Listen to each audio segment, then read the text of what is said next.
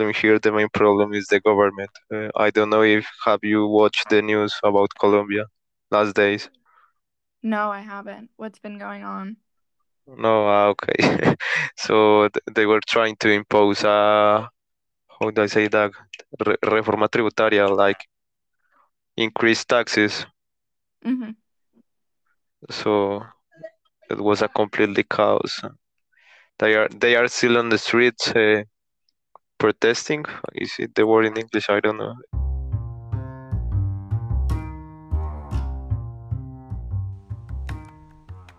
The clip that you just heard was a snippet from a conversation between me and my pen pal Santiago, who lives in Colombia. Although Santiago and I began speaking four years ago in 2018, this is the first time that we'd ever spoken on the phone. I first met Santiago on an app called Speaky that serves as a platform to connect language learners from across the world. When a person downloads the app, it asks them what languages they're learning and what skill level they're at in those languages. At the time when I downloaded the app, I had only been taking Spanish for about three years and could only talk in the present tense. As I was scrolling through profiles on the app, I'd come across Santiago's profile by chance, and after seeing that he was fluent in Spanish and trying to learn English, I decided to strike up a conversation. What started as a simple conversation then turned into a four year pen pal friendship. Today, I'm going to talk to Santiago about languages and the benefits of learning language outside the classroom. The first question I asked Santiago is why he thinks it's important to learn different languages.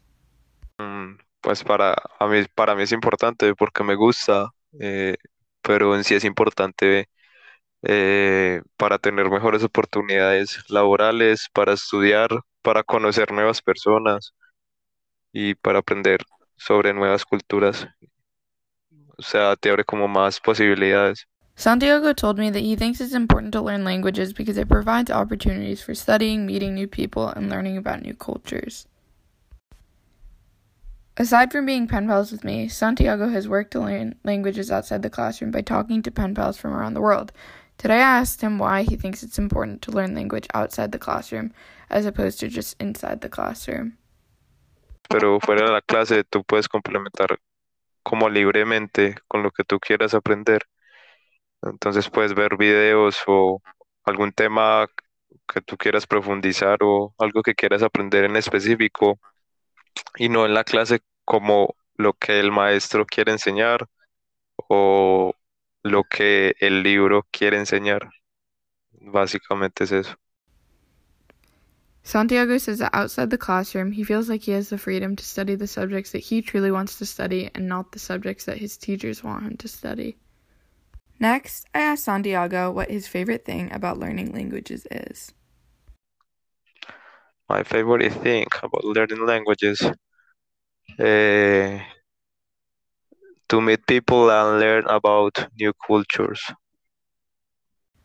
As Santiago points out, learning languages isn't just about memorizing grammar and vocabulary, it's about learning how to connect with people.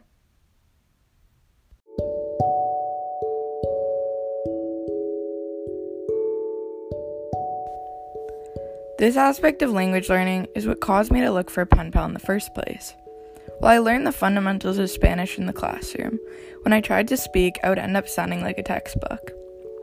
When I began taking Spanish, my whole goal had been to be able to talk to people in a different language.